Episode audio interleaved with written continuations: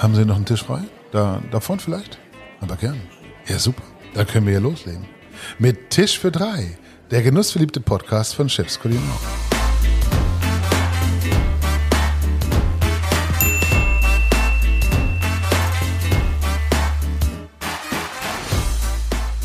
Ja, endlich wieder Tisch für drei. Ich freue mich tierisch. Ja, ich mich auch. Und diesmal aus Wien. Großartig. Ilan, vielen Dank für die Einladung, dass wir es bei dir zu Hause machen dürfen. Sehr gerne. Haya, auch für dich. äh, Vielen Dank, dass du dir die Zeit nimmst. Ähm, Mega schön, euch hier zu treffen. Sehr gerne. Und ich meine, Haya Molche und ihre Söhne kennt man natürlich irgendwie, ja, aber kennt man auch eure ganze Geschichte? Weiß man, was ihr alles macht? Daher, ich würde sagen, stellt euch doch einfach mal selber kurz vor. Ja, also ich bin die Chaya Molcho, äh, geboren in Tel Aviv, äh, aufgewachsen in Deutschland, Norddeutschland und dann verheiratet in Wien mit Sami Molcho. Habe vier tolle Söhne, wo ich das Glück habe, drei davon arbeiten mit mir im Betrieb, das Nanny, und einer geht auf Samis Stapfen. Er ist Künstler, Filmdreher und ist ein Künstler, durch und durch Künstler. Ja, das ist erstmal, was ich von mir erzählen kann. Alles andere werden wir vielleicht noch näher rangehen. Ne? Ganz sicher, ich ganz an. sicher. Ilan, erzähl noch ein bisschen was zu dir. Wir sind hier in dieser wunderschönen Dachgeschosswohnung oben in Wien, ja. Blick auf den Naschmarkt, wenn wir aus dem Fenster treten würden. Fantastisch. Ja, also herzlich willkommen bei mir zu Hause. Das zeigt auch, wie wir als Familie sind. Wir sind sehr, sehr offen aufgewachsen. Ähm, deswegen dachte ich, wir nutzen die, Gelegenheit, das gleich hier zu machen. Äh, ich bin noch zwei Minuten zu Fuß von unserem Restaurant am Naschmarkt. Ich habe leider keinen Kaffee zu Hause, weil ich immer Kaffee im Neni trinke. ich schon im Voraus. Ähm, ja, ich bin einer der Söhne von Haya, einer der vier Söhne. Ich bin das I vom Neni. Ähm, Neni steht für die Anfangsbuchstaben von meinen Brüdern und von mir. Und ähm, wir freuen uns heute, unsere Geschichte ein bisschen zu erzählen. Wollen wir da gleich mal drauf eingehen? Äh, Neni, was ist Neni? Wir wir gehen davon aus, dass es nicht allen bekannt ist, weil wir auch Hörer außerhalb der Großstädte in Hamburg haben. Oder, Äh, äh, überhaupt, den warum wir Berliner. Nanny das nennen? Ja, ja, genau. natürlich. Und was ist Neni? Also Nanny sind äh, eigentlich das Beste, was ich habe. Das sind die vier Buchstaben von unseren Söhnen. Das ist Noriel, Elior, Nadiv und Ilan. Jetzt, nach den Reihenfolge wäre das Noriel, Elior, Ilan und Nadiv. Das wäre Nein. Und als wir uns überlegt haben, ein Nein Restaurant gut für ein Nein zu Restaurant, nennen, nein. wäre es nicht gegangen. Und so haben wir die zwei letzten, Ilan und Nadiv, getauscht und so wurde das Nanny. Und ja, und das ist von Beginn aus ein Familienbetrieb gewesen, wo wir, ich mit den drei Söhnen von Anfang an das Nanny aufgebaut haben. Das ist nicht eine Erbschaft, das ich ihnen gegeben habe, sondern wir haben das gemeinsam. Und darauf werden wir bestimmt später noch kommen. Und es war für beide Jungs okay, dass die Abfolge dann anders ist in der Benennung des Also Restaurants? ich habe meine Position aufgegeben in äh, der Reihenfolge. ähm, aber wir haben einfach gesagt, Neni rollt auf der Zunge und ähm, das, das passt einfach zu uns. Wir haben eigentlich mit, ähm, mit 18, als wir alle 18 geworden sind, haben wir uns ähm, tätowieren lassen. Die Buchstaben auf Hebräisch, wir kommen ja ursprünglich aus, aus Tel Aviv. Aleph Nun, Aleph Nun. Ähm, und das ist eigentlich Neni. Und Jahre später haben wir dann das Restaurant eröffnet und so kam auch dieser Name zustande. Wahnsinn. Haya, du hast dir das Kochen selber beigebracht. Ähm, Mhm. Das ist beeindruckend, was du für eine Karriere auch mit deinen Jungs gemacht hast. Ja, das Kochen selber beigebracht, das ist ein wichtiger Punkt, ja, weil ich habe ja sehr oft Köche, die ich auch einstelle inzwischen bei allen unseren Nannies. Und ähm, es geht nicht darauf, ob du gelernt hast oder nicht. Es geht darauf, welche Leidenschaft du hast, welche Neugier du hast und welche Kombination und welche Umami-Geschmäcke du kombinierst, ja. Äh, und ich glaube, das hängt nicht nur davon, ob ich jetzt die Basis, die Basis ist sehr wichtig, aber nach der Basis, was machst du aus dem Koch? Lehre. Viele ähm, kommen aus der Lehre und bleiben bei der Lehre und das, was sie gelernt haben. Und was ich liebe, ist dieses Nomadensein, die Weltküche, ja, und Inspirationen der Welt. Und ich habe das Glück gehabt, sieben Jahre auf Tourneen zu sein. Wir haben noch keine Kinder gehabt. Und ich habe dann wirklich, der Sami war auf der Bühne und ich habe wirklich Märkte, Restaurants besucht, mitgekocht, die Neugierde. Ich war jung und ich war leidenschaftlich und ich wollte es lernen, weil das schon immer meine Leidenschaft war. Und meine Ausbildung, kann ich sagen, war die sieben Jahre unterwegs auf der Welt. Da habe ich kochen Ich gelernt. muss auch da einspringen kurz. Wir sagen immer, die, die die Haya nicht kennen, die, das einzige Konstante in Hayas Leben ist Änderung. Also sie will immer was Neues sehen. Also als sie meinen Vater zweimal auf der Bühne gesehen hat, hat sie gesagt, wow, begeistert, super. Ähm, aber ich habe schon gesehen, jetzt ähm, werde ich die Märkte von jeder Stadt weltweit entdecken. Du hast, du hast den Sami wirklich nur zweimal auf der Bühne angeschaut? Na, ich habe den Sami schon viel mehr gesehen, aber auch in Europa. Und aber als ich, äh, der Ilan hat jetzt natürlich untertrieben, aber natürlich nach einem Monat habe ich gesagt, okay, entweder werde ich jetzt Beleuchter werden und irgendwas mit Sami machen, oder ich finde meine eigene Identität. Und was war meine Leidenschaft immer von zu Hause, von Kleinkind? Da können wir auch später dann kommen. Wie kam ich überhaupt äh, diese Leidenschaft zu haben? Das kommt von der Familie. Aber dann habe ich gesagt, okay, ich bin jung. Sami war 18 Jahre älter. Ich musste meine eigene Identität finden. Und das habe ich Gott sei Dank diese Chance gehabt, das zu machen, was ich wirklich liebe. Und das heißt, Kochen, Produkte, Märkte und, und, und.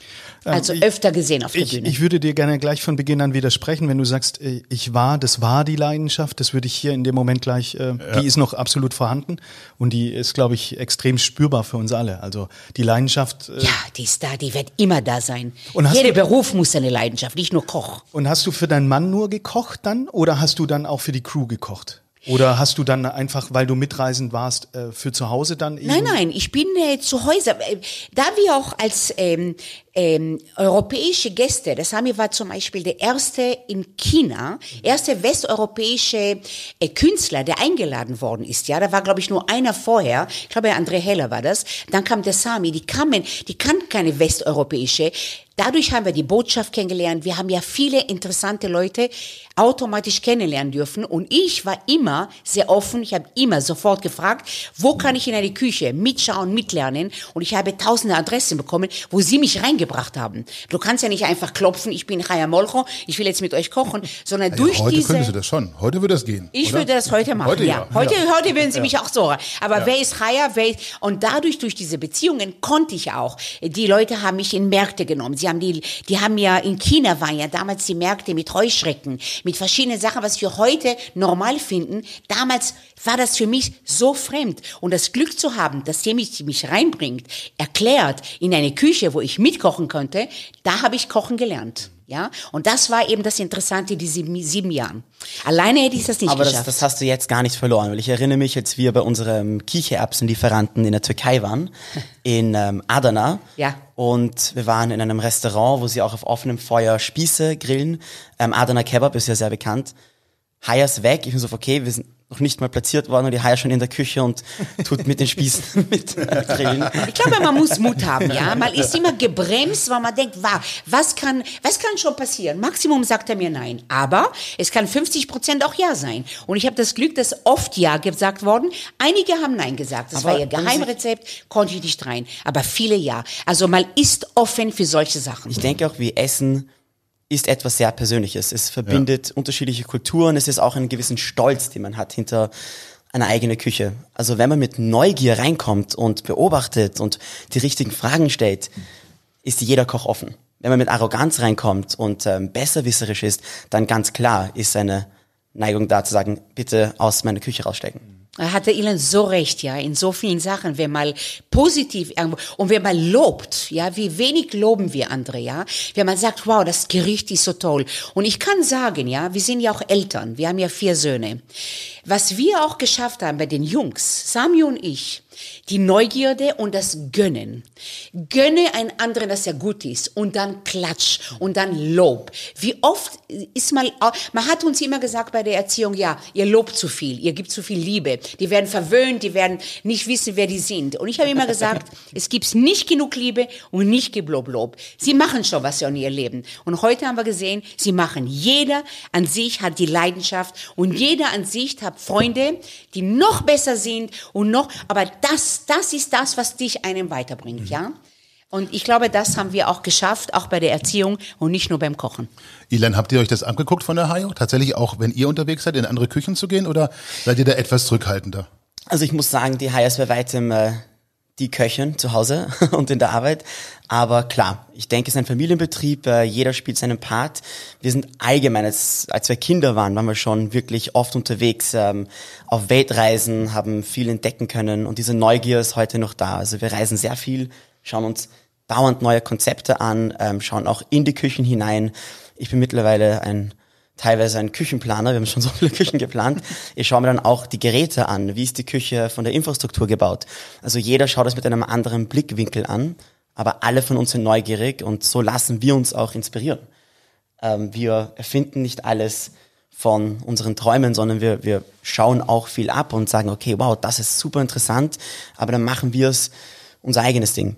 Okay. Ja. Und wer natürlich in meine Fußstapfen jetzt kommt, ist mehr und mehr der Elio. Er kocht jetzt sehr intensiv, ist auch mit mir sehr viel unterwegs. Also ich glaube, Nachfolger von Chaya in der Küche wird der Elio sein. Einer von den Söhnen. Okay. Haya, du bist ein unglaublich strahlender Mensch. Immer positiv, immer optimistisch. Ich meine, das merken wir jetzt schon. Ähm, andere sagen, hey, wie machst du das eigentlich? Was ist dein Geheimnis? Du, ich glaube, es fängt von Kindheit drauf an. Wie bist du aufgewachsen? Welche Eltern hast du? Wie? Äh, ich bin in einer Großfamilie aufgewachsen. Ja, ich bin in Tel Aviv, wo es heiß war, wo wir mehr auf der Straße waren, wo wir Kontakte hatten, wo wir eingeladen worden sind. So habe ich auch. Ich sage auch, die israelische Küche ist die Weltküche. Warum die Weltküche? Weil die Juden kamen nach Israel damals, ja, damals Palästina. Sami war noch Palästina. Ich war schon Tel Aviv geboren. Aber durch diese Großfamilien, ja, und durch diese Einladen und durch dieses Umarmen und dadurch habe ich auch eine ganz glückliche Kindheit gehabt. Okay. Das ist das Erste. Dann, glaube ich, spielt eine große Rolle, bist du glücklich in deinem Leben? Bist du glücklich mit deiner Partnerschaft? Ja, da hast du schon eine gewisse Basis. Ja, und da war diese sieben wunderschöne Jahre mit Sami, wo ich mich selbst auch definieren konnte, wo ich auch einen tollen Mann hatte, der verständnis und gönnerhaft war. Ja, wenn diese Sachen passen und dann kamen die Kinder, dann kann ich nur blöd sein, nicht glücklich zu sein, ja. Und ich greife das auf. Und natürlich gibt es Momente, wo es auch Tiefe gibt, Höhen gibt. Es gibt keine Trauer ohne Freude, ja. Äh, das gibt. Ich weine auch sehr viel. Ich bin ein sehr emotionaler Mensch und ähm, ja, ich stehe zu Emotionen und dann kannst du auch diese Emotionen ausleben und das macht dich auch, um glücklich zu sein. Ist das doch die Quelle deiner Kraft, deiner Power? Ja, ich glaube schon. Ganz stark. Ich glaube, die Familie ist die Quelle meiner Kraft. Und diese Liebe ist dann die Lebensweisheit bei dir? Oder gibt es sowas wie eine Lebensweisheit, die du dann deinen Jungs auch weitergibst? Also ja, ich glaube, meine Jungs, ja, ich glaube, dass wenn du liebst, eine liebende Mutter ist eine Mutter, die auch loslassen kann, ja. Ich habe immer, äh, ich habe, als die Jungs äh, bei mir zu Hause waren und bei uns gelebt haben, habe ich nicht gearbeitet. Sami war auf Tourneen. Ich war, weil wir sehr lange einen Kinderwunsch hatten. Ich konnte sieben Jahre nicht schwanger werden und ich wollte eigentlich vom ersten Tag schwanger werden mit Sami. Ich wollte immer Mutter sein. Ich bin mit Müttern aufgewachsen. Ich bin mit Großmüttern, mit Großfamilien. Alle meine Cousinen, alle meine Freunde haben Kinder, ich nicht. Ich war damals sehr, sehr traurig. Das hat mich sehr beschäftigt. Und als endlich die Kinder kamen, war ich eine glückliche Mutter zu Hause. Und ich war nie ein Opfer. Ich habe das freiwillig gemacht. Und ich verstehe auch nicht die Kultur, wo man sagt, ach, sie ist nur Mutter. Man hat mich immer gefragt, was machst du beruflich? Sag ich, ich bin Mutter. Ich bin selbstständig. Ich kann meine Zeit einteilen, so wie ich will. Ich war eine stolze Mutter und habe nie Komplexe gehabt, dass ich nur Mutter sein sollte, ja. Und das war für mich eine Berufung. Vier Jungs zu erziehen ist ein Management. Ja, das ist genauso mit einer Achtung zu sehen und Sami hat mich immer gelobt dafür. Aber was war deine Frage vorhin noch? Das würde ich jetzt kurz Ilan nochmal fragen. War sie ein guter Manager? Oh, wow. Also Sorry, aber da muss ich, da muss ich, auf jeden da, Fall, ja, da ich muss ich wollte mal auch schon. ganz kurz ich, rein. äh, auf jeden Fall. ähm, wir sagen immer, Haya ist eine Balaganistin. Balagan ist so unser, unser Slogan im Leben, in der Firma, privat. Es bedeutet sympathisches Chaos. Also die Haya ist ein Kreativkopf durch und durch, ähm, zu 100% Emotion und Bauch.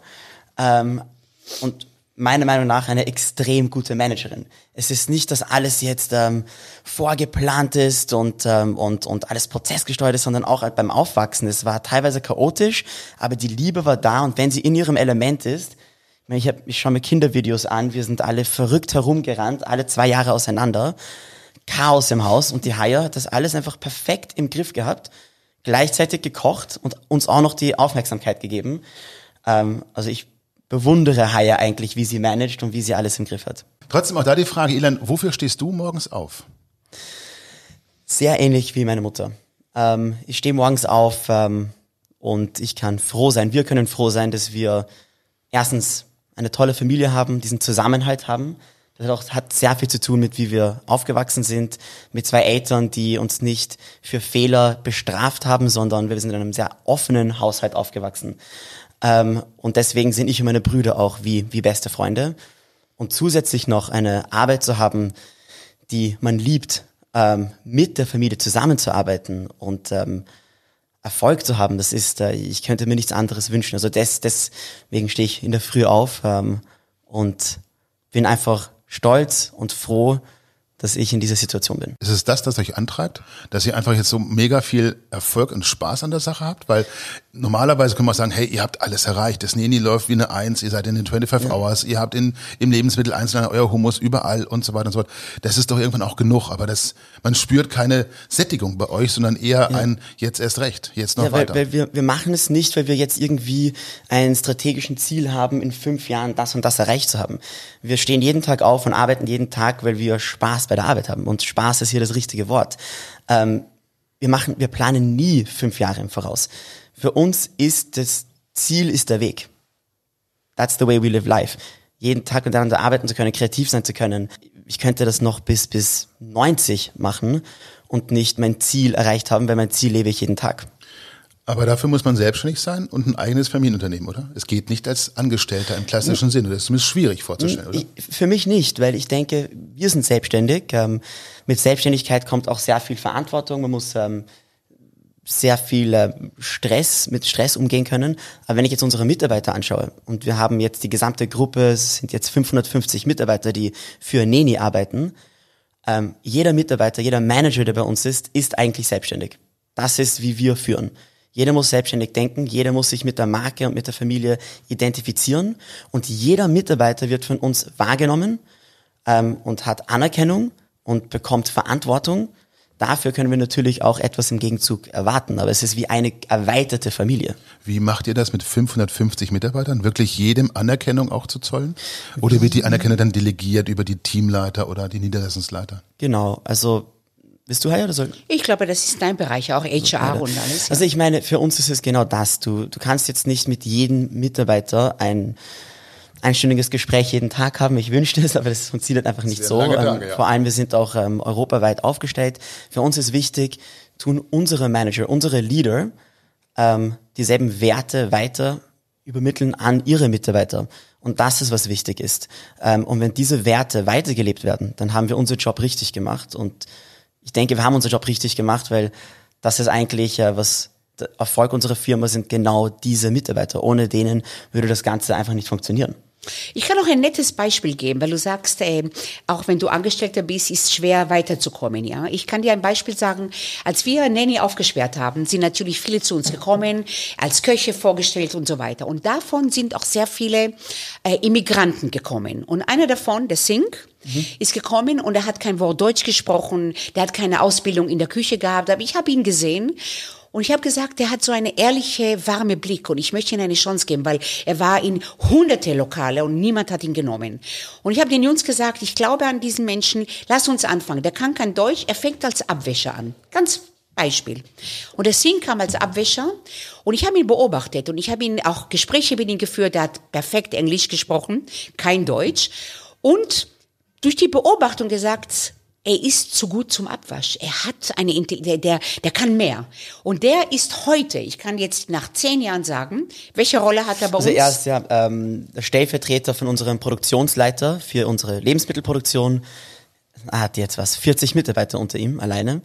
Ähm, ja. Und, und ich kann dazu sagen, jeder hat eine Chance. Er muss was daraus machen. Ja, ein Abwäscher muss nicht ein Abwäscher bleiben. Wenn er will, kann er weiterkommen. Mhm. Und bei ihm ist aber, und wir haben sehr viele Beispiele. Solche Beispiele haben wir dauernd. Bernhard, der heute ein äh, äh Produktionsleiter. Produktionsleiter ist, der war ein Koch, der ist gekommen, der war verbrannt, der hat gesagt, okay, ich will als Koch arbeiten. Und damals haben wir die Produktion gleichzeitig aufgemacht und den haben wir in die Produktion gegeben. Und heute, als Koch ist er heute Produktionsleiter. Also er ist auch gewachsen. Jeder hat eine Chance, was daraus zu machen. Aber du musst es auch gerne machen. Vor allem, ich denke, auch wenn man denen die Chance gibt, sich weiterzuentwickeln, egal von was für eine Vergangenheit man hat, ähm, ist dann die, das Stolz des Mitarbeiters auch da. Mhm. Und es gibt nichts Schöneres, als stolze Mitarbeiter zu haben. Das hat ja dann was mit Liebe zu tun. Ne? Wenn du die Liebe dann dem Mitarbeiter übergibst, dann äh, äh, Liebe bedeutet auch Respekt. Respekt heißt Achtung, ich nehme dich ja. ernst, ich beobachte dich, ich sehe da ein Potenzial in dir und ich gebe dir die Chance. Und ja Ähm, hat ja auch was mit einem, einer Form von Liebe dann eben zu tun. Absolut. Und ich, aber gerade bei unserer äh, Konstellation, wir haben natürlich auch Österreicher, Immigranten, wir haben eigentlich die Welt bei uns in, und auch sprachliche Barrieren. Da nehmen wir jemanden, der übersetzt. Ich will, dass Sie genau verstehen, was wir sagen, ja. Es ist mehr Arbeit, aber es lohnt sich, ja. Und darauf sind wir auch stolz, dass wir so viele Mischungen miteinander gebracht haben. Äh, wir haben Palästinenser, wir sind Israelis. Ich sage immer, ein bisschen Frieden in der Küche.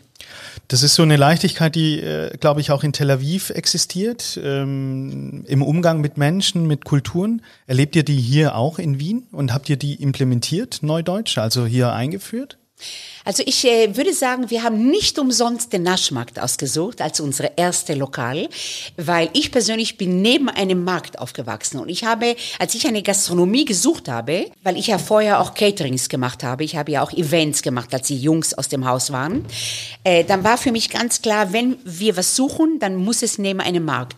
Markt bedeutet Multikulti sehr Israel. Ja, du hast hier den Naschmarkt, das sind die Welt. Ja, du hast Bucharen, du hast Russen, du hast Polen, du hast Österreicher, Chinesen, du hast Israelis, alles. Libanesen. Die ganze Welt ist am Naschmarkt.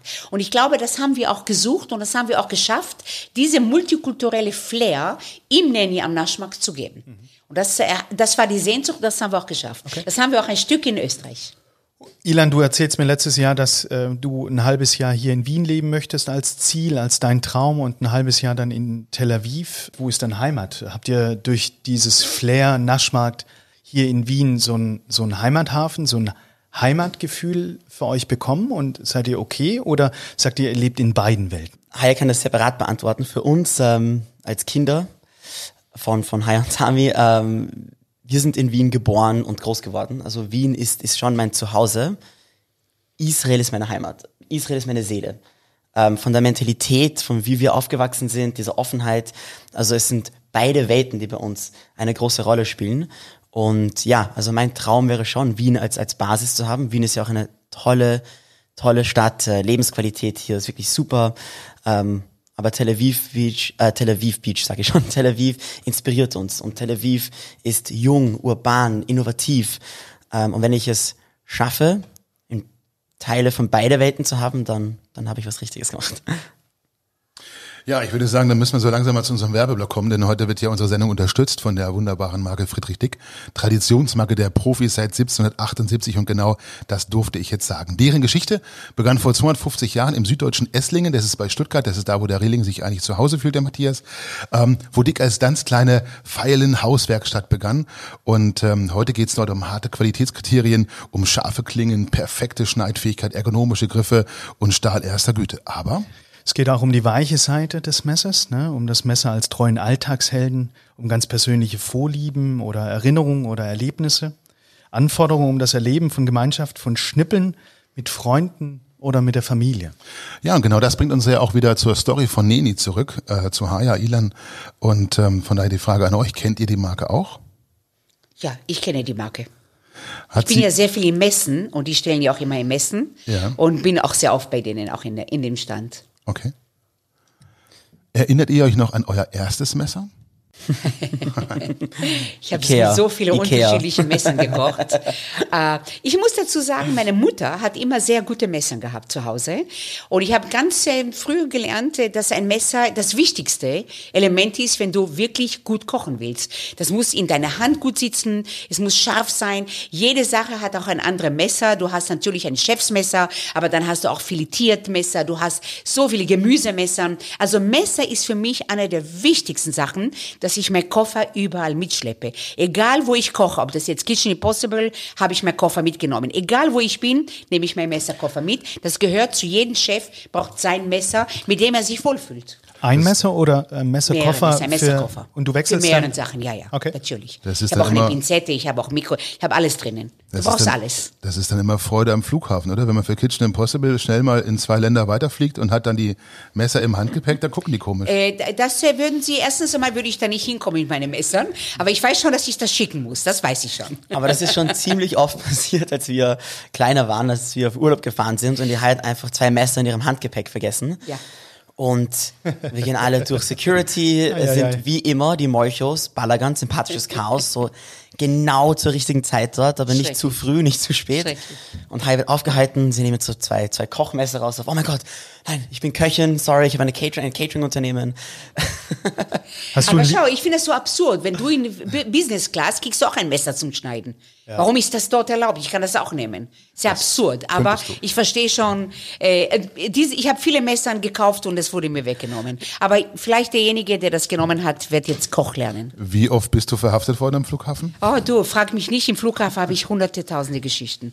äh, das kannst du dir nicht vorstellen. Fast eine Scheidungsgrund von Sami und von mich. Ja, hast du ein Lieblingsmesser? Ja, ein Chefsmesser, wo ich wirklich vieles mache. Okay. Ich habe natürlich aus Japan Messern gebracht, das ist ja ganz klar. Okay. Und das geht in die Spülmaschine? Ich wasche nie meine, meine Messer in die Spülmaschine. Ilan? Ich auch nicht, das ist alles ähm, handgewaschen. Ja. Und Das, das, ist eine Sache, was ich immer brauche, das mache ich tschak tschak. Okay. Da kann ich nicht warten eine Stunde, weil ich koche so viel. Okay, und dein Messerkoffer darf äh, von den Jungs benutzt werden oder bist du Nein, da? meine Messer werden nur von mir benutzt. Nur von dir? Ja. Warum? Da bin ich strikt, ja, weil das ist dein Messer. Du weißt nicht, wie die anderen damit umgehen. Sie machen vielleicht manchmal eine Dose auf damit, da ist die Spitze kaputt. Nein, ich habe sehr großen Respekt vor Messern. Jeder sollte sein eigenes Messer haben, finde ich. Ich, ich finde es auch, also ich bin jetzt, ich koche jetzt nur seit kurzem, ich bin jetzt nicht der große Koch. Und viel, er aber kocht mein, viel mein, jetzt. mein, mein Bruder Elio kocht jetzt wirklich sehr, sehr toll. Und für ihn war es auch sehr, sehr wichtig, dass er seine eigene Messer kauft. Das ist etwas Persönliches. Und das ist auch wieder zurück zum Thema Stolz auf, auf dein Messer, Stolz auf deine Küche. Das gibt man nicht einfach so her. Ja, das ist so wie ein Baby. Das behältst du. die Jungs von Friedrich Dick haben uns noch eine Frage äh, ans Herz gelegt, die sie gerne noch wissen wollen von euch. Und zwar, wie steht es um euren Pflastervorrat? Wie oft schneidet sich jemand bei euch im Monat? Puh. Also von unseren Köchen muss ich toi toi toi sagen, sehr selten. Wir haben natürlich überall den Koffern. Ich verbrenne mich öfter, als ich mich äh, schneide. Öffnen ist für mich eine Katastrophe, weil ich oft vergesse, den Handschuh bis nach oben zu geben. Ich verbrenne mich mehr als, äh, ich schneide mich sehr selten. Wie, wie lange war die Quarantäne jetzt in, in Wien? Drei Von- Monaten? Drei Monate? Mhm. Okay, drei Pflaster, drei Monate für mich. Und alle Kuppen noch dran bei dir, Ilan? Alle Kuppen noch dran bei dir? Alle Ja, Fingerkuppen? ja, ja, alle, alle noch da. Alle noch da. Was man alle jetzt in dem Podcast natürlich nicht sehen kann, ist auf die Frage, wie oft schneidet ihr euch, hat sich die Haya sofort die Hände in die Hosentasche geschoben, ja, Ja. um alle Finger zu Körpersprache. verbergen. Körpersprache. Körpersprache. Ist Aber ich habe vorher da. nachgezählt, es sind Aber immer noch acht Finger und Verbrennungen zwei zeigen. Daumen. Verbrennungen, ja. Oh ja, oh ja. Karamellzucker, Verbrennung, das habe ich. Karamellzucker ist viel böser als ein Gemüsemesser. Ganz schlimm, ganz schlimm. Ich habe mich äh, als Kind mit, ähm, ich wollte eine Mango schneiden. Ich glaube, ich war zwölf zu Hause und ich habe mich so scharf geschnitten. Ich weiß nicht, ob du dich erinnern Du warst kannst. im Spital. Ich war im Spital Ja. und seitdem, jedes Mal, wenn ich eine Mango schneide, brauche ich dreimal so lange. Ja, Hast Respekt einfach aus, davor. aus Respekt vor der Mango. Nein, aber wirklich aus ähm, Die Mango so als eine- Angstgegner. Aber ohne Witz, ein Messer ist das ist sehr, sehr. Es sind gute Produkte und ein gutes Messer. Das gehört zu einer Küche. Und damit jetzt in der Familie Molcho auch jeder sein gutes Messer hat, war die Firma Dick eben auch so lieb und hat uns fünf Messer mitgegeben. Ich habe das Gepäck aufgegeben im Flughafen. Äh, ich bin durch den Sicherheitscheck gekommen und hatte keine Probleme. Ein Ajax, Chefsknife Ajax ähm, übergebe ich gerne mal stellvertretend und äh, ich habe noch vier im Beutel f- für euch alle, sodass es dann eben auch in Zukunft keinen Streit gibt, äh, wer denn mit welchem Messer eben hantieren darf. Und ich drücke euch die Daumen. Äh, Ilan, äh, kein Pflaster und äh, dass alle Kuppen auch dranbleiben, weil das Ding ist richtig scharf und Wow, äh, auch designmäßig geil. Sie sehen auch gleich aus, aber wir können natürlich den Namen drauf gravieren, ja, sodass also keiner das Messer Ja, der anderen genau. anfasst. Ja. Äh, zwei letzte Fragen noch dazu. Äh, wer von euch wirft mit Messern oder hat es wenigstens mal ausprobiert? Wirft? Ja. Ich mache das nicht, nein, weil dazu habe ich zu wenig Erfahrung und so ein Risiko nehme ich nicht. Ich liebe mein Leben, ich liebe von anderen Menschen das Leben, dieses Risiko nehme ich. Ich bin ein Risikomensch, aber das mache ich nicht. Äh, keiner von uns. Okay. Wenn die, wenn die Messer stumpf werden, dann Wetzstahl, Schleifstein, Rapid Steel oder neues kaufen. Ich habe einen wunderbaren Messerschleifer, der ein großer Nanny-Fan ist. Ich muss ihn nur anrufen. Er kommt, er holt es ab und er macht auch ganz tolle Multistopper. Das kann ich wirklich jedem empfehlen. Das ist eine Erfindung von ihm. Das sind so zwei Plastiksachen, wo der Brett und du brauchst kein Wettex, du brauchst nichts. Es riecht nicht, du kannst es in Geschirrspüler. Und er ist auch ein Messerschleifer. Er holt die Messern ab von uns allen und macht es. Du, wenn du jetzt diesen Menschen so wunderbar lobst, der diese, diese Messer, diese Multistopper für euch macht, ja, ähm, ich glaube, da draußen gibt es noch viel, viel mehr, die ihre Dickmesser auch mal schneiden lassen möchten. Wo können sie sich melden? Also man müsste einfach nur Office Ad Multistopper mit Doppel-P Co. Und wir würden das vielleicht dann auch für die, die Nachfragen haben, auf Instagram, stellt uns Genau. nochmal einfach die es- Nachfrage. ja. Wir vermitteln dann den Kontakt dahin. Wärmstens Ah, empfehlen. Ja. Ich brauche wirklich nichts mehr drunter, außer diese Multistopper. Schön, großartig. Wir haben heute so ein, zwei Blöcke geplant. Ähm, Der eine Block wäre besprochen, hoch inspirierend, großartig. Jetzt würden wir aber dennoch gerne in das Thema Corona mal einsteigen, ähm, weil es alle betrifft und äh, weil das nicht auszublenden ist. Haja, äh, wie habt ihr die Corona-Zeit erlebt? Ah, muss ich leider wieder sehr positiv sagen. Ich sag dir warum. Wir haben eigentlich in der Quarantäne mit der Familie und Freundinnen zusammengelebt. Der Norel ist verheiratet. Außer Elan, jeder eine Freundin. Also wir waren eigentlich eine, wie ein Kibbutzleben, wie in einem Kibbutz oder eine Großkommune, waren wir alle zusammen gemeinsam und wir konnten es unglaublich gut ausnützen, indem wir ein neues Kochbuch geschrieben haben. Wir waren, eigentlich hätten wir noch zwei, drei Monate länger Zeit, haben wir fertig geschrieben, weil der Norel fotografiert die Bilder, der Nadivi macht den Kurzfilm dazu, ich koche, ja, also und, und die Schwiegertöchter und alle haben mitgeholfen, ja. Also das war eigentlich eine tolle Zeit, dass uns wieder, weil die Familie hält schon zusammen, aber die Frauen dazu, die sich auch wiederum gut verstehen, war das eine wunderbare Zeit für uns, ja. Natürlich wirtschaftlich der Elon viel mehr sagen können, wie wir das auch geschafft haben. Aber was wir gesagt haben, das ist auch unsere Mentalität äh, nicht den Kopf sinken, was können wir daraus machen? Und wir haben ganz stark Takeaway gemacht von Nanny. Wir haben fast alle Mitarbeiter Kurzarbeit, wir haben niemand gekündigt, ja. Einige haben auch Vollzeit gelassen für das Takeaway. Das heißt, ähm, das haben wir gut hingekriegt, weil wir haben täglich 80 bis 90 Portionen gekocht, äh, auch verschickt. Äh, das Kochbuch weitergemacht, viele Ideen wieder gesponnen. Was machen wir, wenn das alles vorbei ist? Äh, und das kann der Ilan jetzt auch viel besser erzählen mit der Produktion, die weitergelaufen ist. Ja, also ich, ich finde, wir haben irgendwie alle diese Zeit anders wahrgenommen. Wir haben auch alle andere Funktionen in der Firma. Ähm, für mich war es wirklich ein Rollercoaster. Die ersten drei Wochen waren, waren sehr schwer für mich. Ähm, ich mache auch die Geschäftsführung für unsere Gruppe und es war einfach sehr viel, sehr viel Ungewisses da. Wir wussten nicht, die Regierung wusste nicht genau, wie sie die mit, dem, mit der Pandemie umgehen. Ähm, es kamen jeden Tag neue Informationen. Wir mussten wirklich sehr flexibel bleiben, sehr schnell reagieren. Das Wichtigste war in der Zeit für mich Transparenz im Unternehmen. Das war für mich das Aller, Allerwichtigste. Jeder Mitarbeiter muss wissen, dass wir für sie da sind und dass sobald wir neue Informationen bekommen, dass wir diese auch mitteilen. Und deswegen haben wir kein, kein Stress und keine Panik in unserer Firma gehabt. Ähm, danach konnte ich dann auch ein bisschen entspannen, was für mich so schön war. Einfach, so schlimm die Situation natürlich ist, für mich persönlich die Zeit zu haben, mal drei Wochen zu Hause zu sein, zu kochen, Zeit für mich zu nehmen, mal ein Buch zu lesen, was nicht ähm, direkt mit Management oder Leadership zu tun hat. Ähm, und jetzt ging's ging's wieder los. Und wie, wie die Halle gesagt hat, kreativ bleiben, Kopf hoch, anpacken und neue Wege finden, die vielleicht auch langfristige Vorteile haben für die Zukunft. Du sagst Rollercoaster, also hoch und ab, äh, würde ich mir wahrscheinlich drunter vorstellen. Es gehen hoch und runter. Die GmbH, die du vertrittst und äh, die Geschäftsführung du vorstehst, ist die LIB, Life is Beautiful GmbH.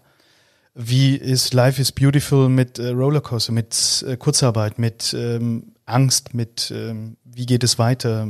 Wird es dauerhaft? Wie, wie mache ich das? Wie manage ich das? Ja. Ähm, life is a Rollercoaster, immer. Ich denke, das ist auch, was es beautiful macht, sozusagen, weil es werden immer Höhen und Tiefen da sein. Nicht nur bei der Arbeit, auch in Beziehungen, im Leben. Ähm, ich denke, der größte Erfolgsfaktor ist Ausdauer. Wenn man etwas mit Leidenschaft und Liebe macht, dann hat man auch die Ausdauer in den schwierigen Zeiten durchzuhalten und, und positiv zu denken und neue Wege zu finden, eine Kurskorrektur zu machen. Und genauso war es in dieser Zeit. Es war schwer, aber wir haben einen Weg gefunden, wir haben die Unterstützung genommen, ähm, wir haben zum Glück, nicht mal zum Glück, wir haben eigentlich Mitarbeiter, die alle zum Unternehmen halten, weil wir die letzten zehn Jahre unsere Arbeit gut gemacht haben. Jetzt war es Zeit, das Unternehmen etwas zurückzugeben. Ja, also Rollercoaster ja, aber ich sehe das auch als etwas Positives. Weißt du schon, was euch Corona gekostet hat? Habt ihr schon eine Bilanz gemacht? Ähm, wir machen zurzeit täglich eigentlich ein, ein Controlling ähm, und monatlich schauen wir uns die, die, die, die G&Vs an. Ähm, natürlich hatten wir große Einbüsse, aber wir haben auch sehr, sehr smarte Decisions gemacht, also Entscheidungen getroffen. Wie gesagt, groß, große Unterstützung war Kurzarbeit. Ähm, wir haben zum Glück mehrere Standbeine aufgebaut. Wir haben die Lebensmittelproduktion, also wir haben weiter produziert für die Supermärkte, für Edeka, für Spar mit unseren Nini am Tisch Produkte. Das hat uns sehr viel geholfen. Ähm, und in den Restaurants, ja, wir haben 100 Prozent von den Gästen verloren. Okay, 20 Prozent vom Umsatz haben wir einfangen können, nur durch Delivery und Takeaway. Rest mit Kurzarbeit. Ähm, dieses Jahr wird ein schwieriges Jahr sein, auch bis Ende des Jahres. Aber wir werden überleben und nächstes Jahr werden wir noch stärker zurückkommen. Und stolz sind wir, dass wir niemand gekündigt haben, ja. Wir sind alle behalten, weil wir versuchen ähm, auch äh, zwischen Nanny und Tel Aviv Beach und Produktion, weil wir eine große Familie, also eine große Familie, dann kann einer dorthin gehen. Also wir können auch jonglieren ein bisschen. Ähm, wir haben in Deutschland so diese Erwartungshaltung, dass viele jetzt entweder in Richtung Regierung schauen oder äh, der Huga-Verband. Was wird anders sein? Ähm, und viele warten jetzt auf irgendwelche Lösungsansätze und erwarten da vielleicht dann auch mal einen Fahrplan. Werdet ihr Dinge brutal verändern oder habt ihr in euch hineingeschaut, dass ihr in, in Prozessen denkt und da vielleicht eine Veränderung vornehmt? Oder seid ihr, bislang war das schon richtig gut, das konntet ihr jetzt nicht von außen beeinflussen, ähm, das habt ihr nicht zu verantworten, was da gerade passiert, aber unser Weg ist schon der richtige, also braucht ihr gar nicht justieren oder justiert ihr jetzt? Weil das vielleicht noch kurz abschließend, viele denken halt, ich muss mich verändern, grundlegend verändern. Und ich gehe jetzt vielleicht auch einen anderen Weg. Ich kann mir gut vorstellen, dass sich viele verändern müssen, die nicht das Glück hatten, die Produktion zu haben oder irgendwo eine. Unsere Ängste waren mehr, dass wir am Naschmarkt und Tel Aviv natürlich auch viel von Tourismus leben. Und die Touristen, ich schätze, erst 23 wird es wieder zur Normalität.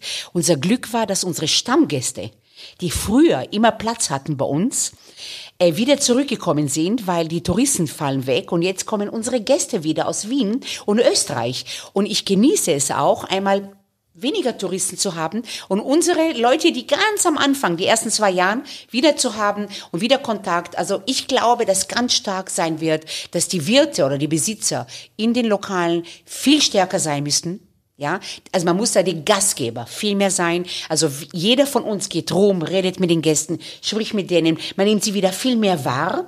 Und es ist so, als wenn du wieder eine neue Eröffnung hast, ja. Niemand war sicher. Und für uns war das der Bauchschmetterlingsgefühle. Wow, was wird sein? Kommen die Leute? Werden sie kommen? Haben sie Ängste?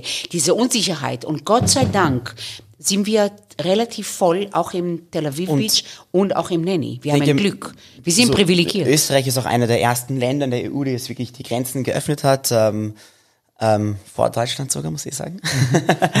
und ähm, wir haben jetzt einfach gemerkt, seit ähm, ja, den letzten Wochen, wir sind voll, die Leute wollen essen gehen. Ähm, also ich denke, da wird sich jetzt nicht grundlegend etwas extrem ändern, außer man hat ein Restaurant, das wirklich von Touristen lebt. Und wir haben nie von Touristen gelebt. Wir haben auch nicht die üblichen Touristen, sondern die, die mal in Neni Berlin waren, die dann in Wien sind und ah, gehen wir ins Neni in Wien ähm, weil sie unsere Marke schon kennen. Aber wie die Heidi gesagt hat, so schön zu sehen, dass äh, wir auch die Unterstützung von, von allen lokalen Gästen bekommen.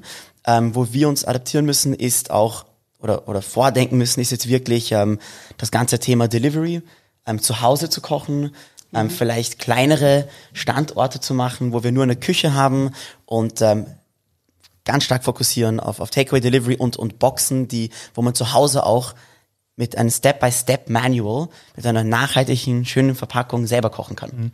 Ist ich möchte noch mal kurz zurückgehen. Ähm, was wird sich in der Branche verändern? Das Gastgebertun? Also, dass der Restaurantbesitzer viel mehr wieder auch zum Gastgeber werden muss, dass er raus muss zum Gast, dass er sein, seine Idee, sein Restaurant rausträgt? Ist das das, was jetzt als Learning äh, kommen muss, weil man eben nicht einfach nur ein Restaurant betreibt, die Gäste kommen und sie gehen wieder, sondern dass ich eben meine DNA nach draußen tragen muss, an den Gast?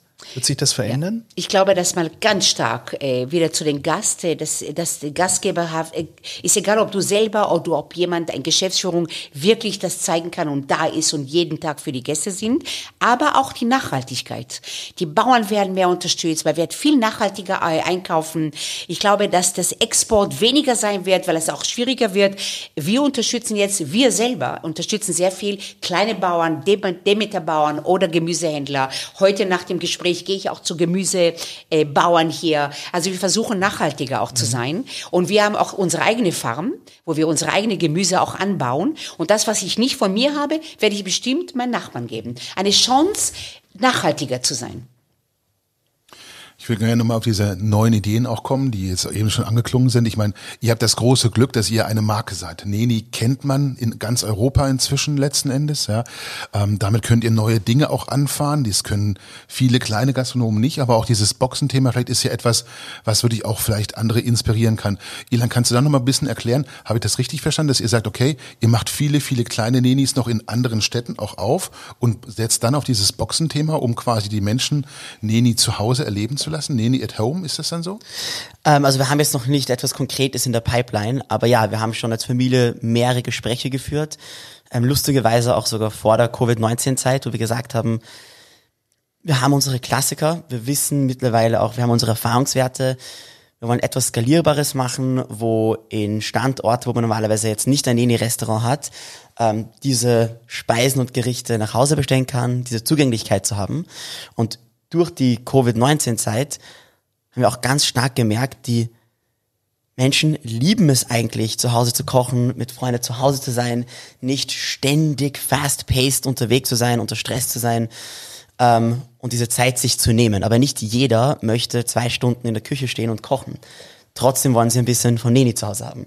Also die Idee ist wirklich mit Boxen zu arbeiten, äh, mit einem Hummus, mit einer Fleischmischung, dass man nur noch aufwärmen muss, mit unseren Gewürze Soßen, Marinaden, Gemüse. Gewürze ähm, und mit einer witzige Illustration und Rezeptur, ähm, denen ein, eine Freude zu Hause bringt. Ähm, und ich denke, das wird ein neuer, nicht nur ein neuer Trend, ich denke, das wird mehr und mehr kommen. Und ähm, ja, also das ist unsere Idee, wie wir weitermachen wollen. Das ist ein bisschen das Ikea-Konzept, oder? Ich nehme eine Box mit nach Hause, baue sie selber zusammen und bin stolz auf den Schrank beziehungsweise auf das leckere Essen. Genau so. Genau, Ja, genau so. Ja, ja, ja. Eine- es muss eine nur, es muss nur, es muss, es muss geschmackvoll gemacht werden. Man muss sich die Mühe geben, dass wir sagen, das ist nicht nur eine Box zum Zuhause kochen, sondern es ist ein Teil von unserer Kreativität, ein Teil von unserer Leidenschaft, die wir in diese Box hineinstecken und dann macht ihr den Rest. Wir überlegen uns auch so eine App zu machen, wo der Nadivi, der auch uns unsere ganze Filme filmt, ja, alles, was du siehst über Nanny, macht der Jüngste, weil er nicht in unserer, aber der macht trotzdem im Nanny. Überlegen wir auch so eine App, wenn ich koche, wie mache ich das, wie bereite ich das vor? Also es muss schon was Kreatives kommen, ja. Und ich glaube sehr stark an diese Zukunft. Sehr In stark. welchem Markt werdet ihr mit dem Thema beginnen? In Deutschland oder in Österreich? Ähm, wir schauen uns uns in zwei Bereiche ein. Einerseits mit Standorte, die wir, die wir selber betreiben und selber haben, ähm, wo die Boxen dann abgeholt werden können und ähm, auf der anderen Seite LEH, also Lebensmitteleinzelhandel, wo wir auch in Supermärkte solche kleine Boxen vorbereiten wollen. Ähm, ja, Start, wie gesagt, noch nichts Konkretes, aber auf jeden Fall in der Dachregion, also Österreich, Wien wahrscheinlich zuerst und dann ähm, und dann Deutschland. Ja, und ich glaube auch unsere neue Produktion, wir bauen eine neue Produktion, eine größere, da haben wir auch viel mehr die Chancen, mehr zu machen. Das wird jetzt, glaube ich, nächste Februar übersiedeln wir. Genau und vor allem auch ähm, sehr viel Bio, Bio, Bio, Bio. Ich glaube, da ist Potenzial drin. Thomas Imbusch, mit dem wir ja auch schon im Gespräch waren, berichtet in einem anderen Podcast jetzt auch, dass ihn das das Leben gerettet hat in Corona. Er musste seine Köche nicht in Kurzarbeit bringen. Er macht 30 bis 35 Boxen pro Tag. Und er plant jetzt eben auch das weiterzuführen, weil eben den Zugang zu guten Lebensmitteln, den eben der Gastronom mit Idee hat, ähm, aber auch eben ja, der Verbraucher, der zu Hause einfach nicht mehr selber kocht, weil er keine Küche hat oder weil er es nicht gelernt hat, dem den Zugang zu einem schönen, leckeren Königsberger Klops zu geben oder wie auch immer aus der eigenen Rezeptur, ist, glaube ich, ein äh, interessantes Geschäftsmodell. Vor allem auch frisch. Zukunft. Frisch, Ja. frisch ist Ja. hier auch ein, ein, ein, ein Hauptwort. Ja. Weil Tiefkühlgerichte kann man auch in einer guten Qualität haben. Es macht einfach einen Unterschied, wenn man also auch nur zehn Minuten selber vorbereitet. Und die Geschichte dazu. Du musst die Geschichte Ja, ja. dazu erklären, ja? Nicht nur einfach ein Essen. Jetzt, Ja. jetzt war der, äh, die Überschrift der Blog äh, Corona und ähm, du sprachst vorhin vom Lob. Ähm, ich würde gerne euch loben ähm, als Österreicher, als wie ihr mit dem Thema umgeht, weil ich schon auch jetzt die letzten zwei, drei Wochen beobachte, dass ihr da euch zusammengetan habt und ihr seid dann an höchste Stelle gegangen. Äh, Ich spreche darauf an die Initiative, die der Rolling Pin gemeinsam mit Herrn Reitbauer mit dir initiiert hat. Ihr habt bei Herrn Kurz direkt vorgesprochen. Ja. Ich ähm, habe das verfolgt auf LinkedIn, auf Xing. Äh, Es gab jetzt das dritte Arbeitstreffen innerhalb und seit Innerhalb Start von zwei Wochen. Wahnsinn. Unglaublich schnell umgesetzt und ich muss ehrlich ein Lob an die Politik geben. Egal, was sie durchsetzen oder nicht, sie werden vieles durchsetzen. Diese Wahrnehmung, die wir hatten, ja, mhm. dass wir zugehört wurden. Und, und, und was ganz wichtig ist, ja, man kann nicht nur mit Kampf was erreichen. Du kannst dich aggressiv fordern, weil die sind ja auch überfordert. Mhm. Komm, die haben, niemand hat mit Corona gerechnet, ja, und plötzlich muss die Politik entscheiden, wie gehen wir damit um. Mhm. Ob es jetzt Merkel, ob das jetzt kurz ist, nicht leichtes Thema. Ich möchte kein Politiker jetzt sein. Mhm. Da würde ich wirklich, das ist schon auch ein Lob. Äh, und man macht auch nicht alles perfekt, man macht natürlich Fehler. Aber wir sind gekommen als Gruppe, wo wir eigentlich unsere Wünsche gesagt haben, aber auch wirklich verhandelt haben. Das Wer ist die Gruppe? Bitte? Wer ist die Gruppe? Oh, da waren mehrere. Das war der Reitbauer waren mhm. da, der Besitzer von Sacher, Mochi, mhm. also mehrere Leute von El Gaucho mhm. waren auch Leute da. Groß Wir waren dabei. Caterer waren dabei. Von jeder Branche haben sie was genommen. Die Caterer sind am schlimmsten dran, weil alle Veranstaltungen, alles ist weg von denen. Wir können wenigstens noch ein bisschen leben. Die haben null. Das heißt, welche Punkte. Und wir haben ja auch nicht nur für die Gastronomie gekämpft, weil die Gastronomie ist wie ein Rattenschwanz. Wenn die Gastronomie geht, dann werden die Geschäfte mehr gehen. Da geht man zum Friseur, man geht Kosmetik. Wenn man zu Hause ist, kann man auch weiße Haare lassen. Aber das Erste, was voll war, waren die Friseure.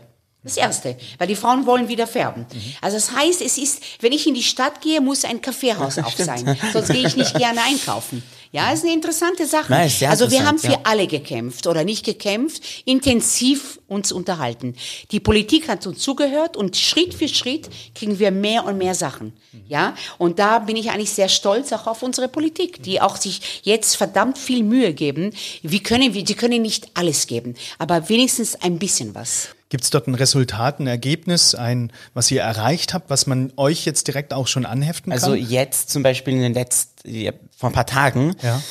ähm, ist rausgekommen, dass wir eine Unterstützung, äh, eine steuerliche Unterstützung bekommen auf Speisen und Getränke, ähm, 5% statt 15 und 20. Nur, das ist jetzt bei der EU und muss freigegeben werden. Ähm, aber dafür kämpft momentan unsere Politik und Regierung, was schon eine massive, massive Unterstützung ist für uns in dieser Zeit. Mhm. Wenn, klar, wenn man sagt, Unterstützung bei der Mehrwertsteuer in einer Zeit, wo man 10% vom Umsatz macht, ist es nicht eine große Unterstützung. aber in einer Zeit, wo wir wieder offen haben und vielleicht 80% vom Umsatz erreichen und aber die langfristige Nachfolgen noch kommen, ist es eine große Unterstützung. Ähm, und Rest werden wir jetzt noch sehen. Also ich, ich, ich bin mir auch sicher, in den nächsten Wochen wird sich einiges herausstellen. Letzte Frage vielleicht zu dem ganzen großen Themenkomplex Corona und so weiter. Was glaubt ihr, wie wird sich die Branche langfristig verändern? Was werden wir künftig an Neuem erleben? Vielleicht mehr Freiluftkonzepte? Was werden wir nicht mehr erleben, so wie früher? Was glaubt ihr, was ein langfristiger Effekt von Corona sein wird für die Branche insgesamt? In der Zeit, wo wir wieder eröffnet haben, merkt man, welche Lokale sind voll und welche Lokale sind nicht voll. Und ich wünsche jeden Erfolg und niemand sollte wirklich hier leiden oder in Konkurs gehen müssen. Aber wie die Halle gesagt hat, Gastgeber zu sein, an gute Konzepte zu arbeiten und nicht mehr nur noch leben von ein paar weniger Stammkunden oder von nur Touristen. Man muss sich mehr Mühe geben, ähm, innovativ zu sein. Und ich denke, in der Gastronomie, was sich stark ändern wird, sind die Lokale, die jetzt wieder eröffnen werden oder die neue, die kommen werden, werden sehr gut sein und sehr innovativ und sehr kreativ und multikulturell. Ähm, in diese Richtung soll sich die Gastronomie auch be bewegen, meiner Meinung nach. Ich meine, was denkst du, Herr? Ja, man wird doch viel mehr fliegen, viel weniger fliegen. Man hat ja durch Zoom und äh, diese ganze Podcast-Zoom, wir haben so viele Möglichkeiten technisch, werden wir auch selber weniger auch fliegen, mehr für die Umwelt was machen. Also das wird auch ein Riesenthema sein. Nachhaltigkeit. Werden wir jedes Mal nur fliegen, nur um einen Tag eine Kontrolle, sondern werden wir das auch vielleicht durch Kameras und anders irgendwie auch eine Kombination machen. Das wird sich auch sehr viel ändern. Man wird auch viel mehr Österreich machen. Die Österreicher werden mehr viel Österreich, die Deutschen werden Deutschland. Wir müssen Italien viel mehr unterstützen, weil die sind arm dran. Griechenland. Also man muss auch die Länder unterstützen, ganz klar. Ja. Aber man wird sich zehnmal überlegen, muss ich wirklich dahin oder kann ich das anders lösen? Das und, wird sich auch und, ändern. Und, aber ich denke nicht, dass in der Gastronomie jetzt, dass man jetzt mehr Freiluft haben wird oder, oder mehr Abstand zwischen den Tischen. Wir haben das in, in Österreich gemerkt, ähm, sobald die Maßnahmen erleichtert wurden, die Leute haben nur darauf gewartet, um wieder rauszugehen und rauszukommen. Und äh, es fühlt sich hier schon an, als wäre Corona nie, nie passiert. Vor allen Dingen in den Demonstrationen, dass ich so befürworte.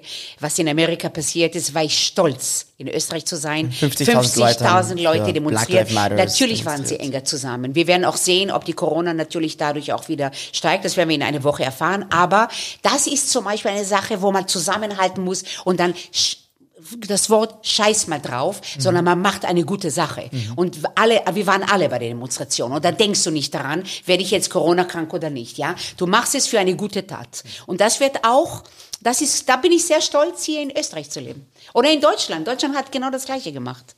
Ja, in Hamburg in der Spitze bei 14.000. Nur Ja, wir, haben, wir haben noch das Versammlungsverbot und das ist bei uns die heiß diskutierte, der, der Widerspruch, der da stattfindet. Ja. Einerseits gibt es den Mindestabstand, der eben mit einem Bußgeld belegt. In der Stadt Hamburg äh, 380.000 Euro Bußgelder, die bereits gestellt wurden, versus äh, Versammlung äh, mit 14.000 Menschen, die da auf einer Stelle stehen.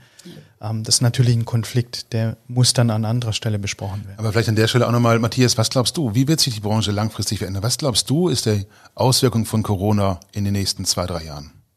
Ich freue mich drauf, dass, äh, wie Ilan sagt, ähm, Gastgeber, Gastronomen nicht ein schnelles, einfaches Geld machen mit einem Schnellrestaurant, so wie wir es aus der Vergangenheit vielleicht kennen, sondern dass man ganz viel Gehirnschmalz in Lieferantenauswahl, in Produktauswahl, in Konzeptionierung und äh, sich immer auch wieder hinterfragen muss, dass man eben nicht heute ein Konzept baut, was dann die nächsten zehn Jahre geht, sondern dass man Nachhaltig, ja. permanent immer wieder an sich arbeiten muss. Ähm, bei dem, der die Größe hat, äh, vielleicht dann tatsächlich so wie ihr selber anbaut. Das finde ich in Ordnung. Mega. Mega, weil da gehe ich direkt in die Wertschöpfungskette nochmal rein und gehe vorne ran und kontrolliere. Das macht Noma, das macht Kofit, das machen alle großen Sterneköche ohnehin schon längere Zeit. Ja. Ähm, das finde ich super, wenn ich auch die Größe dazu habe. Also hin zum Produkt, da freue ich mich tatsächlich drauf, ähm, dass man sich da viel mehr Gedanken drüber macht. Und dann glaube ich auch, wird sich dieser Markt äh, sicherlich noch ein bisschen bereinigen, dass ähm, dann einfach der, der vielleicht nicht so ganz viel Ideen hat, äh, dann vielleicht auch umdenken muss.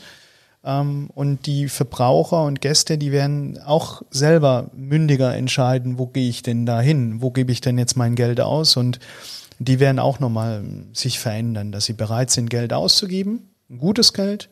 Und wo bin ich bereit, eben dahin zu gehen und äh, wofür steht der Gastronom? Und da habe ich ein gutes äh, soziales Engagement, erkenne ich bei dem Gastronomen und da gebe ich gerne mein Geld aus. Und ich möchte noch einen Ja, Satz ja, auch sagen. auch noch ein Thema dann danach. Äh, Das Thema ist auch, weißt du, als damals die Flüchtlinge gekommen ist, man hat immer, ein Mensch hat immer Angst vor Änderungen, ja. Wir sind geboren eigentlich als Menschen, wir wollen nicht zu viele Änderungen, ja.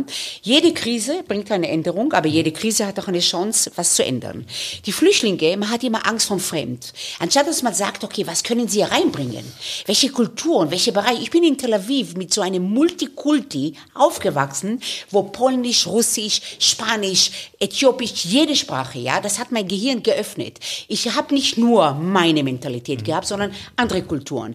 Das sehe ich als Chance, so viele auch Einwanderer, die Chance zu geben, okay, es ist schwieriger, wir müssen Platz geben, wir müssen jetzt ein bisschen runterschrauben, aber das sehe ich auch als Chance, ja. Und äh, deswegen haben wir auch unsere Kinder auch in eine internationale Schule geschickt, weil ich wollte, dass sie mehrere Sprachen hören. Ich wollte, dass sie einen Palästinenser neben sich haben. Ich wollte, dass sie einen Japaner, einen Inder, alle Religionen, eine Weltoffenheit.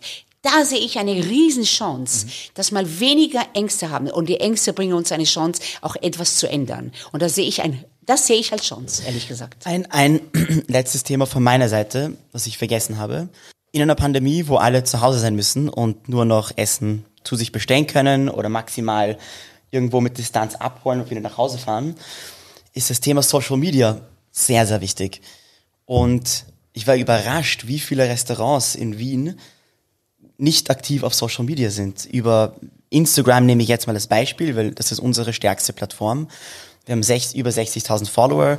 Wir haben in der Zeit uns promoted. Wir haben unsere Takeaway promoted. Wir haben ähm, Gefilmt. Questionnaires gemacht. Wir haben Kochkurse über Instagram Livestream angeboten. Das ist alles Markenpräsenz. Welche Botschaft wollen wir in dieser Zeit ähm, an unsere Community über, ähm, übermitteln? Und, und man kommuniziert mit seiner Community auch in dem Weg digital. Ähm, ganz, ganz, ganz wichtiges Thema. Es ist egal, ob du modern und hip bist oder ob du ein Traditionshaus hast. Du hast trotzdem eine Community, die du ansprechen kannst, weil ich kenne kaum Menschen, die jetzt nicht Social Media verwenden. Ich glaube auch tatsächlich, dass das eine ganz, ganz wesentliche Veränderung sein wird für die Branche.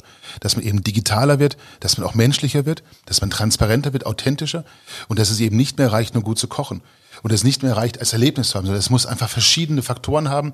Und von daher glaube ich tatsächlich, dass diese Krise dazu führen kann, dass sich die Branche wahnsinnig weiterentwickelt und wir eine ganz, ganz spannende Gastroszene in den nächsten Jahren haben. Ja. Und vielleicht, was Haya am Anfang gesagt hat, dieses Gönnen, vielleicht auch ähm, stattfindet, dass der eine mit dem anderen das andere gönnt, Wissen teilt und dass dieser Neid vielleicht auch sich zurückzieht und das eben so wie gemeinsam. Äh, genau. Sie war stark. Das genau. haben wir mit Rolling Pin jetzt ja, gemacht. Ja. Gemeinsam sind wir ja. aufgetreten, ja. Und jeder hat seine Wehwehchen erzählt, ja. Und das hat uns stark gemacht. Und dass Partnerschaften einfach auch äh, miteinander auch gelebt werden und nicht immer nur der äh, einzelne denken. Konkurrent und eben seinen persönlich besten Nutzen rauszieht, ja. äh, kurzfristig. Also viele Mütter spielen ja Bridge ähm, irgendwie, wenn die ähm, oder gehen ins Ehrenamt oder kaufen sich einen Hund, wenn die Kinder groß und raus sind, wenn sie also nicht mehr in der Fürsorge sind. Und Ilan, wie war das für dich, wo dann deine Mama anruft und sagt, okay, ich äh, gehe jetzt in die Selbstständigkeit rein oder ich äh, mache jetzt ein Restaurant?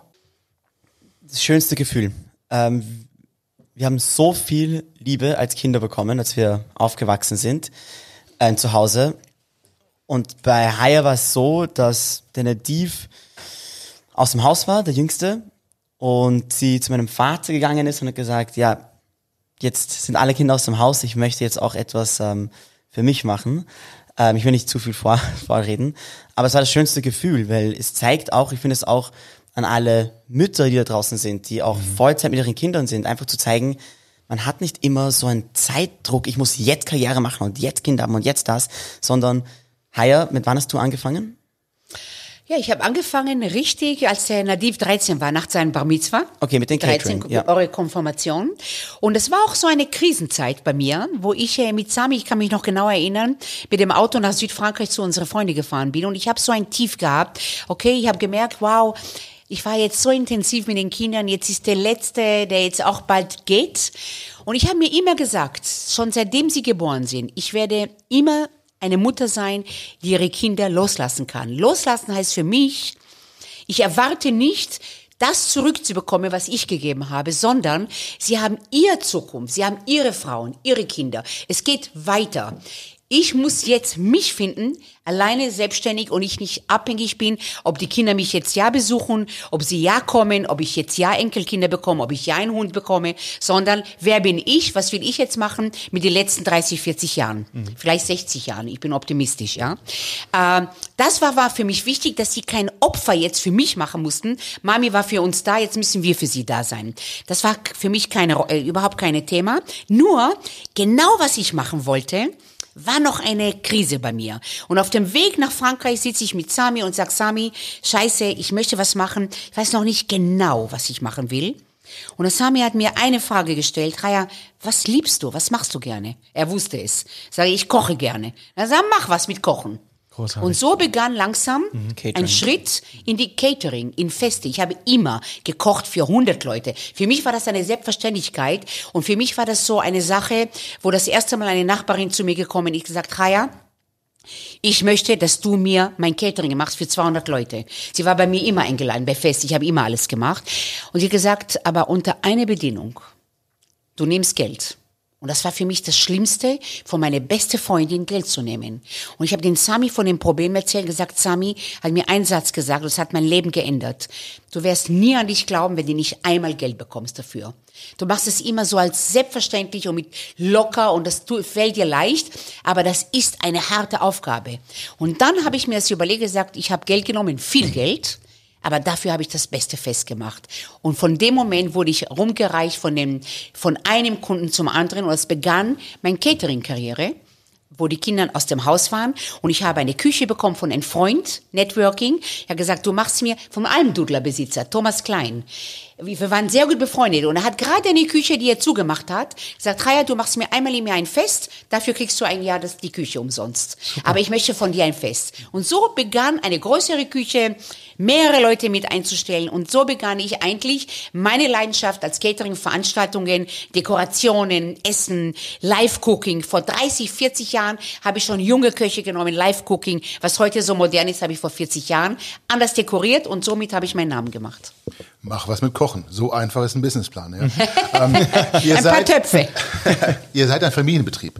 Ähm, das kann gut sein, das ist sicher gut, aber es ist auch sicher manchmal sehr, sehr anstrengend. Was ist euer Erfolgsgeheimnis für eine gute Zusammenarbeit? Warum haut ihr euch nicht manchmal die Köpfe ein?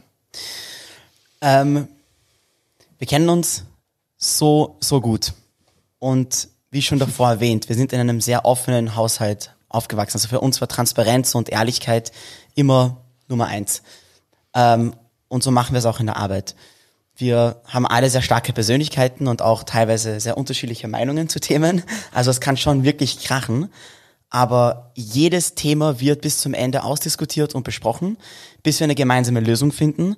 Und egal wie laut es werden kann, wir sind trotzdem noch ähm, Israelis irgendwo und das kann man aber sehr temperamentvoll, schon, ne? laut, laut kann oh, sehr, ja. sehr laut werden. Ähm, aber am nächsten Tag umarmen wir uns, am nächsten Tag haben wir gesagt, wow, okay, alles war, wurde am Tisch gelegt und jetzt können wir weitermachen und jeder ist mit dieser, mit dieser Entscheidung einverstanden. Ähm, und das ist unsere Stärke. Wir kennen unsere Schwächen und wir kennen unsere Stärken gegenseitig. Aber wir beurteilen nicht jemand für seine Schwächen, sondern sagen, okay, das kannst du nicht so gut, dafür kann er das sehr gut.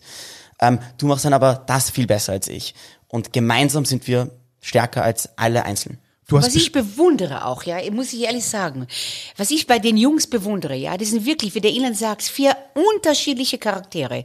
Und einer arbeitet mehr als der andere.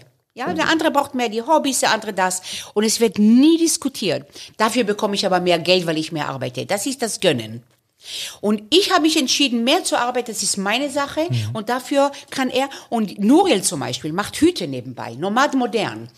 Äh, der hat diese Leidenschaft. Wir haben gesagt, mach es. Das ist neben unserem Naschmarkt am Nenny sein Werkstatt mit seiner Frau. Sie machen auch handgefertigte Hüte. Aber er ist aber das, was er macht, Marketing, Social Media, macht er großartig. Warum soll er nicht auch was anderes machen? Mhm. Das heißt, die, Elior liebt Musik, liebt Kochen. Er nimmt sich auch dafür Zeit. Ich glaube, dass du glückliche Mitarbeiter mehr davon hast, als wenn jemand sagt, okay, ich muss es jetzt machen, meine acht Stunden, zehn Stunden, zwölf Stunden, auch wenn ich mehr Zeit hätte. Nein, wir gönnen das und der Ilan arbeitet wirklich am längsten, am meisten. Er hat sich dafür entschieden, er macht es und er hat nie ein Wort gesagt, aber dafür kriege ich jetzt mehr. Das gibt's nicht bei uns. Spricht das ist dann, auch ein Geheimnis. Spricht dann halt auch dafür, dass du keine Beziehung hast oder dass du dann halt auch zu viel in der Arbeit bist, oder? Ilan, das ist dann die Kehrseite, oder? Das ist der, der Preis, oder? Das war, das war eigentlich, das ist der Preis. oh, on the spot. on the spot, sorry. Um, also, Ilan Molcho, Single, meine Telefonnummer, nein. Um, das war so lustig, weil die... Wir können auch machen auf Instagram, also ja, kannst so ein bisschen... Die Kommentare könnt ihr schicken, ja. Gerne mit Foto oder ist das nur Bild? Das lohnt sich. Keine, keine Präferenzen. Ja, ja. Äh, die Audrey, die Frau vom Nuriel, der Älteste ist verheiratet, hat mhm. Geburtstag gefeiert vor ein paar Tagen. Ja. Und der, Satz war so witzig, also, oh, es ist so schön, mit allem am Tisch zu sitzen, alle meine Söhne, mit alle Freundinnen. Und dann schaut sie mich an und zwinkert mich an. So, es kommt noch, Aya, es kommt noch. Na klar, na klar. Okay, aber ihr, ihr seid organisiert, jeder hat seinen Aufgabenbereich, Küche, Social Media, CEO, Produktion, ist es dann aber trotzdem so, dass dann deine Mama oder deine Mutter trotzdem auch in der Produktion mit reinredet, dass das auch die Diskussion ist oder hat da jeder so seine Aufgabenfelder, wo er dann auch entscheiden kann oder mhm. wie du beschreibst, es wird durchdiskutiert bis am nächsten Morgen und ähm, dann am Ende entscheidet das doch gemeinsam? Es, wir haben bei uns wirklich eine Regel und das habe ich davor auch erwähnt, es ist Verantwortung, jeder ist selbstständig, Verantwortung übergeben, Vertrauen schenken, aber dafür auch gewisse Erwartungen haben. Und bei, das ist bei unseren Managers. Bei uns ist es nicht anders. Wir haben alle unsere eigenen Bereiche. Ich, auch wenn ich jetzt CEO bin, mische mich nicht ein und micromanage nicht meinen Bruder Nuriel, der Marketing macht. Hire, die das Küchenkonzept macht und eine neue Speisekarte schreibt, da werden wir uns auch nicht alle einmischen. Aber wir informieren uns gegenseitig und wir haben auch einmal die Woche eine GLM nennen wir es, so Geschäftsleiter-Meeting, wo jeder aus seinem Bereich Informationen, ein Update mitbringt und die wichtigsten Themen tun wir dann trotzdem noch gemeinsam als Familie besprechen.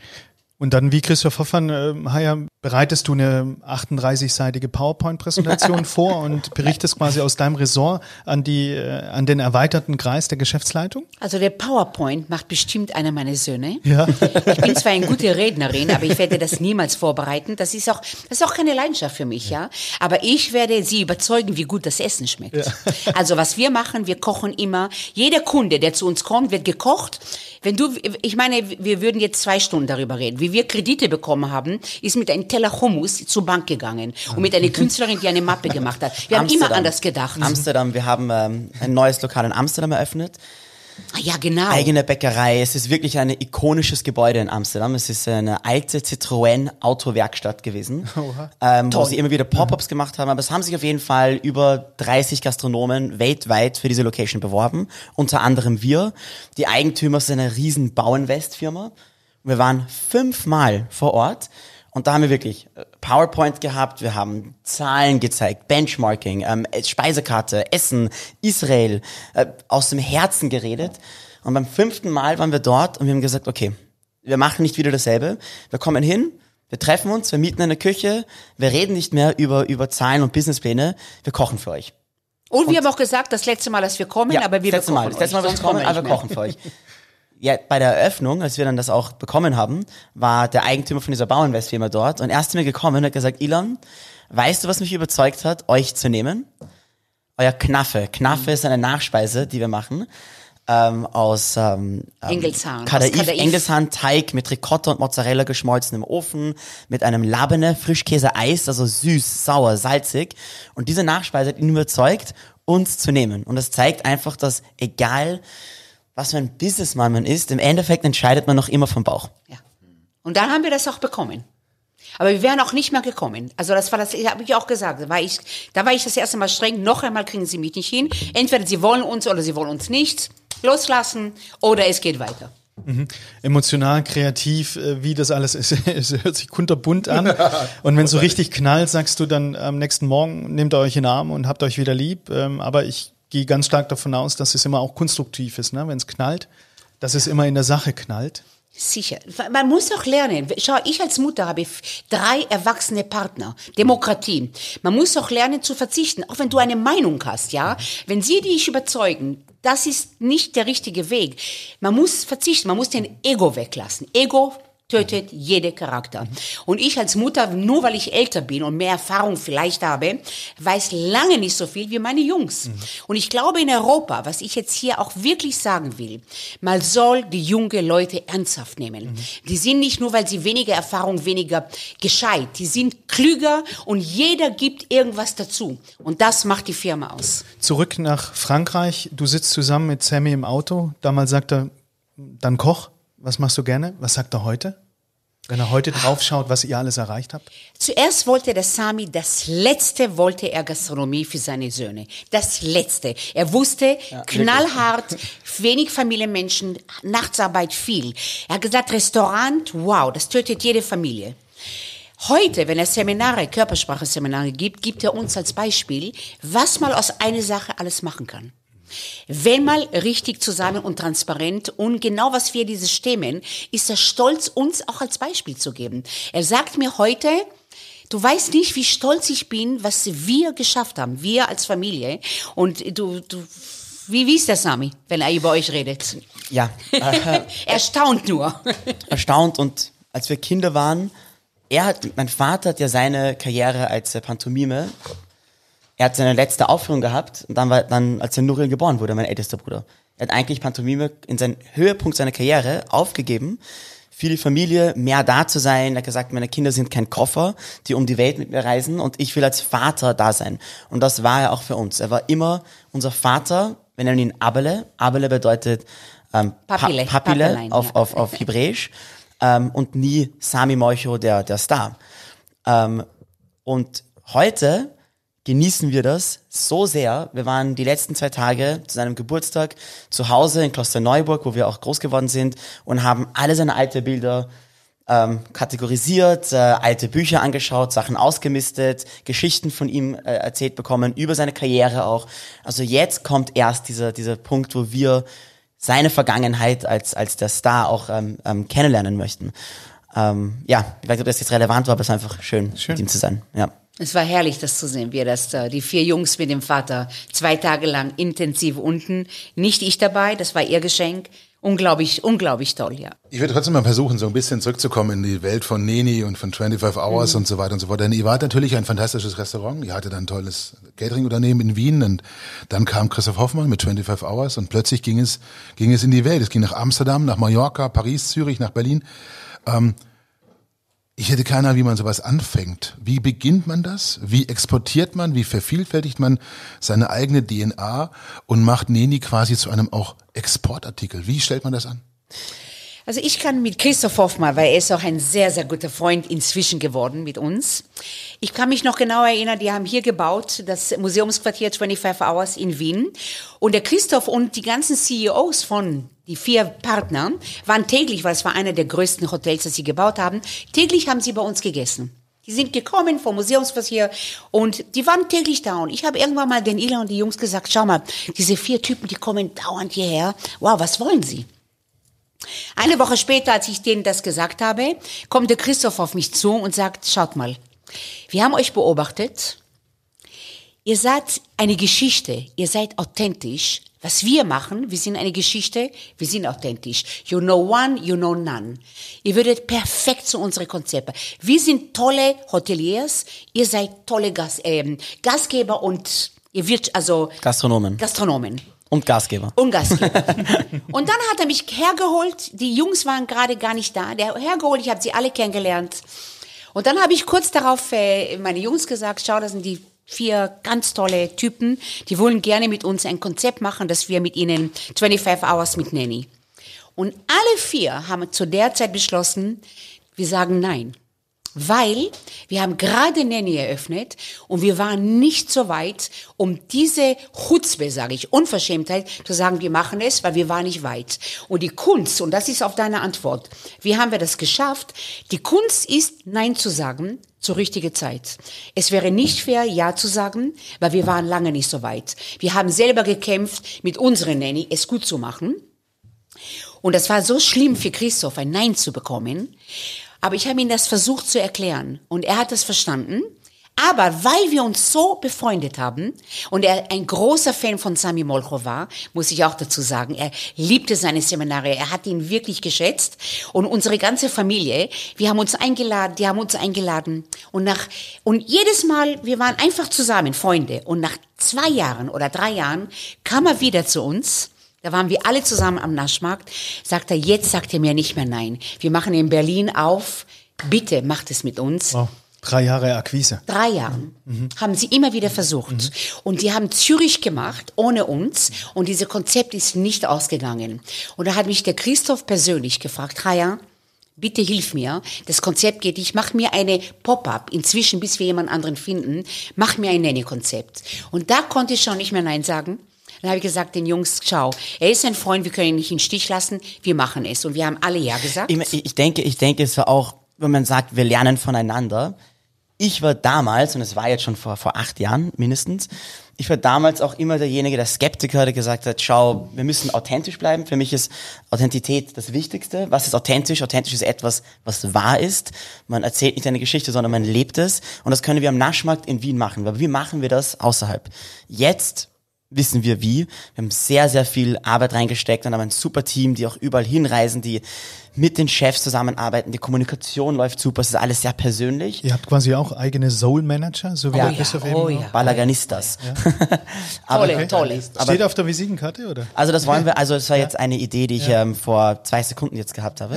ähm, ich finde es wäre schön eigentlich, super. statt zu sagen äh. Corporate Chef oder Operations. Balaganistas. Balaganistas. Super. Ähm, und wir haben also wirklich da großartige internationale Mitarbeiter, die Ja. wirklich überall reisen und mit denen arbeiten. Aber zu dem Thema, am Anfang war ich skeptisch, die Hire hat mich überzeugt, zu sagen, schaut's, wir können immer in Wien bleiben und Neni und Tel Aviv Beach unser zweites Lokal haben, aber wenn wir einen Schritt weitermachen wollen, ist es immer mit einem Risiko verbunden und man kann nicht sagen, okay, wir wissen genau, wie das alles funktionieren wird und dann wagen wir uns den Schritt zu nehmen, weil dann wirst du mit 50 dein erstes Lokal im Ausland haben. Learning by doing. Learning by doing. Wir haben gute Partner, die eine super Philosophie haben, eine Ähnlichkeit haben, dasselbe, denselben Erfolg haben wollen. Springen wir ins kalte Wasser gemeinsam, probieren wir es.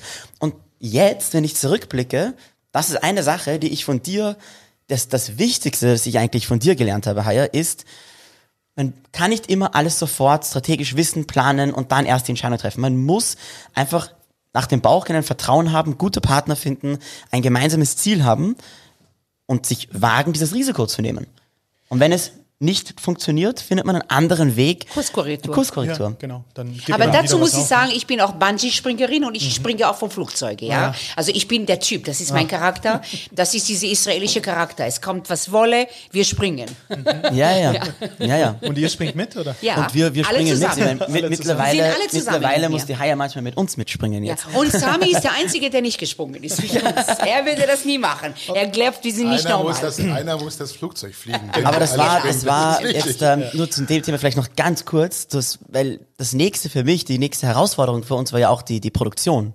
Für Spar, für Edeka, ist jetzt ein, ein Riesending für uns. Das ist wirklich unser, unser Flagship. Wow. Und keiner von uns wusste, wie tun wir eine Produktion jetzt leiten. Wir haben angefangen, im Neni am Naschmarkt Hummus in Becher zu füllen und zu stempeln, ähm, wie, in, wie in einer Garage. Wir haben es in unserem eigenen LKW reingegeben und sind in die Märkte gefahren irgendwer musste das übernehmen. Das war auch diesen Schritt zu nehmen, zu sagen, hey, wir schaffen das. Wir wollen selber produzieren, nicht outsourcen. Wir schaffen das. Jetzt 50 Mitarbeiter einer Lebensmittelproduktion. Du sagst, äh, die Partner sind wichtig in so einer Sache, in der Expansion. Bedeutet das auch, dass Accor oder 25 Hours wählt die Standorte aus, die Hotspots, und kommt dann auf euch zu? Oder habt ihr einen eigenen Developer, der auch unabhängig von 25 Hours in der Welt unterwegs ist und sagt, geile City, da ist ähm, Sydney, Singapur, New York, äh, da wollen wir jetzt hin, weil wir wollen auch unabhängig von 25 Hours unser Neni jetzt in New York haben? Wie Ist ein, geht ist, das? ein, ist, ein, ist ein Riesenthema.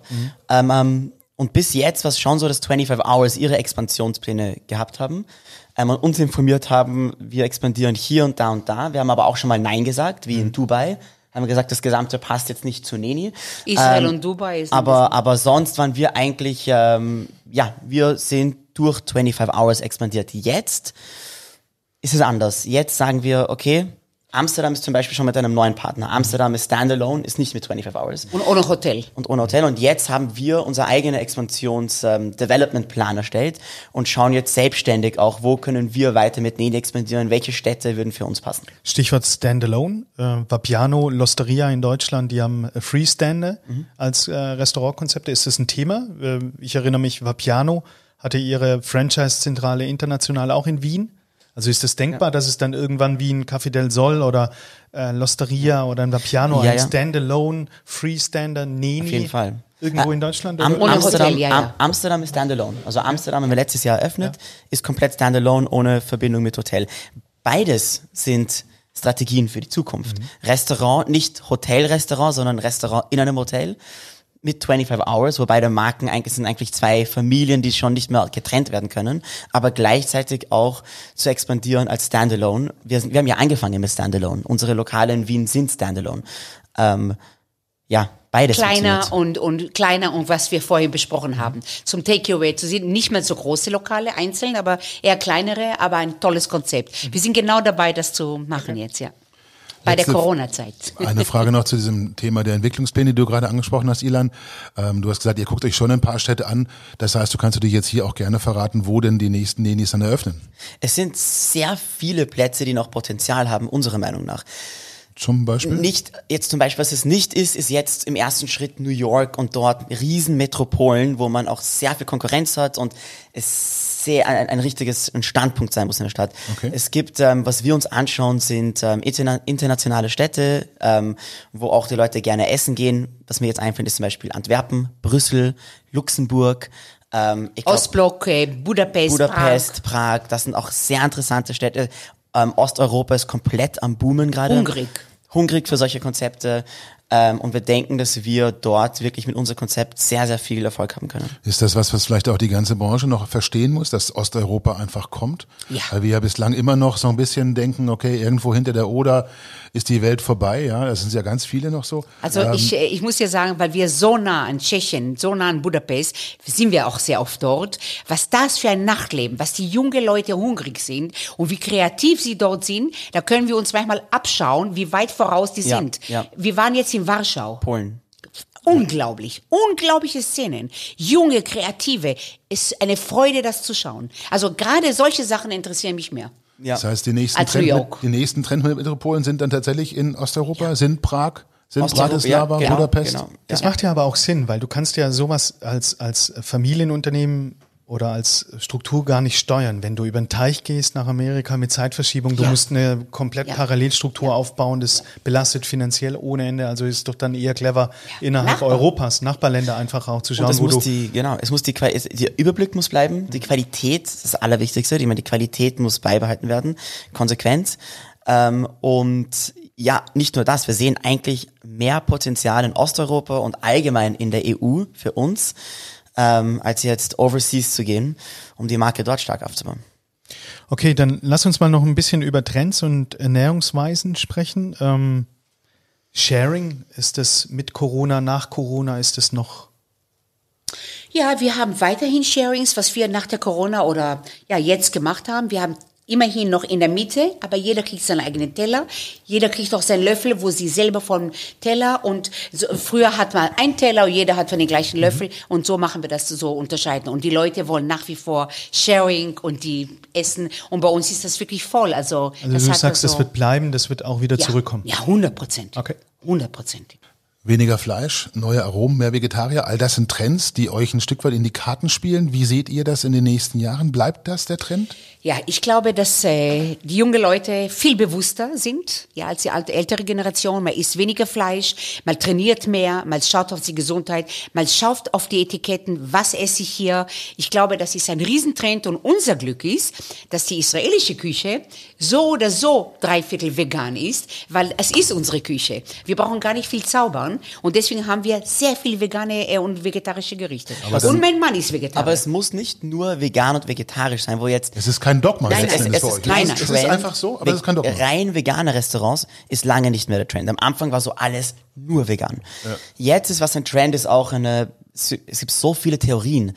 Ähm, 80-20-Regel, dass man einfach, auch wenn man Fleisch hat, dass nur 20% vom Teller Fleisch ist und alles andere ist Gemüse, ähm, Kräuter, dass man weniger Fleisch auf dem Teller hat. Es ist auch ein Trend momentan. Ähm, für uns Qualität ist, ist ein Trend. ist es, was für uns ganz einfach ist, natürlich bewusste Ernährung, gesunde Ernährung, ähm, regionaler Einkauf, Nachhaltigkeit, aber vor allem, es muss schmecken. Und das Wichtigste ist als letztes, wenn du nicht glücklich bist, deine innere Glück, dann kannst du vegetarisch, vegan, Fleisch oder so, das wird nichts helfen. Arbeite erstmal an dir selber und ein bisschen glücklicher zu werden und dann kannst du dir auch leisten, ein bisschen mehr Fleisch, ein bisschen das. Das Innere, das ist das Wichtigste. Meine Frau merkt auch immer, wenn ich glücklich bin, dann schmeckt es immer besonders würzig. Der verliebte Hobbykoch Matthias Renner. Genau. Ihr Lieben, ich würde sagen, das war eine ganz fantastische Runde. Wir haben so lange geredet wie noch nie. Das ist der äh, äh, XXL Podcast Tisch für drei gewesen dieses Mal. Wir waren in Wien bei Haya Molcho, bei Eli Molcho. Wir haben uns hier unglaublich wohl gefühlt. Vielen, vielen Dank, dass wir dabei sein durften. Ähm, ich glaube, wir müssen irgendwann noch mal einen zweiten Termin machen. Wir brauchen auf jeden Fall Haya Molcho die Fortsetzung. Wo steht Nini in fünf Jahren? Wir haben so viele Fragen nicht beantwortet. Wir wollten eigentlich über Themen sprechen und was eigentlich ein Schmock ist. Das haben wir gar nicht beantwortet. Wobei, das könnten wir als letztes gleich noch machen, oder? Wow, Haya, wow, was wow. ist ein Schmock? Willst du das wirklich als letztes Jahr? Das heißt übersetzt Schwanz. Oh, Aber ein netter Schwanz. ein, ein, Aber es kann auch ein beschissener Schwanz sein. Es kommt darauf an, wie du das, du bist ein Schmock oder du bist ein Schmock. Es kommt auf die Nuancen drauf an. Und, und mit der Armbewegung bitte. und mit Genau. genau, und dem Gesichtsausdruck, genau so.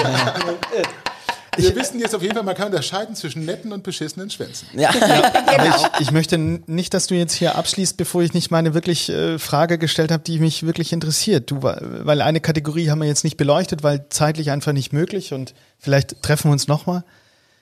The Taste. Der Löffel. Der ist doch eiskalt.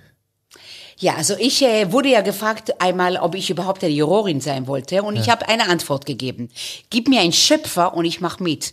Diese kleine Löffel ist nicht für eine levantinische Küche. Nee. Ich brauche einen Schöpfer. Großzügig. Aber du stehst da oben dann als Gastjuror und du probierst Löffel? Die, ja, das war, äh, es war schwierig für mich, ja, muss ich aber ehrlich das sagen. ist doch alles kalt, oder? Also du musst es ja dann, ähm, Ja, es ist kalt und es ist so fein und so eine Pinzettenarbeit. Ich- Ich bin nicht die Pinzette, ich bin die Balaganistin, ja. Ein Teller muss ein Teller sein, ja. Und die haben mich wirklich gefragt, gesagt, gib mir einen Schöpfer und ich mache vielleicht mit. okay, das wollte ich noch gefragt haben. Rudi. Dann darfst du gerne abschließen. Ich finde dieses PS doch ganz, ganz, ganz fantastisch. Und wie gesagt, wir haben noch wahnsinnig viele Fragen, hätten wir offen. Deswegen, ich glaube, wir laden uns einfach nochmal ein, Matthias. Wir kommen nochmal mal wieder nach Wien. Die Verbindung kennen wir inzwischen. Äh, wir werden dann erfahren, wo man übernachten kann, was man gesehen haben muss im Neni, was man hier essen kann, wie es euch weitergeht in den sonst Und das neue Kochbuch vorstellen. Und das neue Kochbuch stellen wir vor und ich glaube, von dem werden wir auch noch viel, viel hören. In diesem Sinne, vielen, vielen Dank, dass ihr dabei wart. Vielen Dank dass, an euch da draußen, dass ihr uns zugehört habt. Und ähm, wie gesagt, wenn es euch gefallen hat, schaltet wieder rein, lasst eine Bewertung da. Vielen, vielen Dank. Ich möchte mich auch bedanken, Ilan. Alle Zuschriften der weiblichen Personen oder auch männlichen, die leiten wir gerne weiter, die wir jetzt äh, mit dem Aufruf gestartet haben. Ah ja, das war, hat Spaß gemacht. Äh, Wir hatten die Erwartung, die ist erfüllt. Also das macht richtig Spaß. Da sprudelt's, da ist so viel Energie. Ich glaube, wir gehen jetzt äh, rüber auf den Naschmarkt und reißen da Bäume raus und äh, Ja. freuen uns auf ein leckeres Mittagessen. Guten Humus. Ja, genau. Genau. Vielen Dank. Danke euch, es Danke. waren wirklich tolle Fragen. Für uns war das leicht, weil ihr so tolle Fragen gestellt habt. Vielen Dank. Ja, danke, danke, danke.